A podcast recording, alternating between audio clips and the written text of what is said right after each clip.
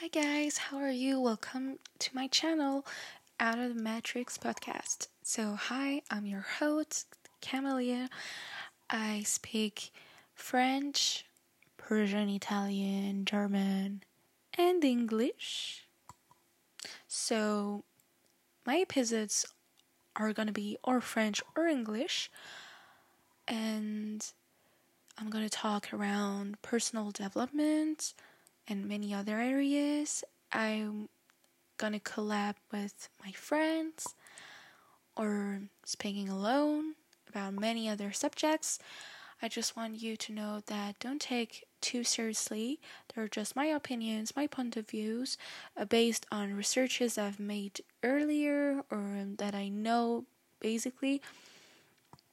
Um, I don't have any professional skills. I'm neither a psychiatrist, neither a psychologist. I just wanted to tell you that I know some English speakers who listen to French stuff. So if you want to improve your French, you could listen slow, like in slow speed, my French podcasts. Why not?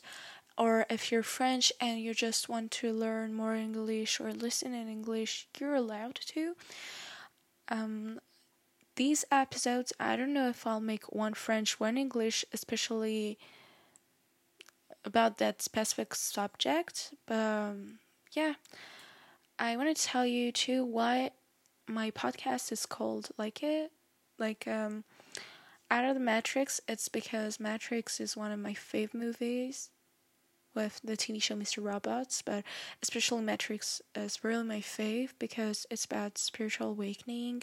It's about going out of the Matrix. That's why here we're out of the Matrix. And that's why I love that name. I was really like, that's made for me. and I hope you guys will enjoy what I'm gonna post. And I want to tell you that don't hesitate to add a star, like a five stars if you liked it, subscribe, and add feedback so I can improve my recordings. And I wanted to ask you, of course, write to me if there is a subject, especially that you want me to research about it or to talk about it just and I hope you guys will enjoy it.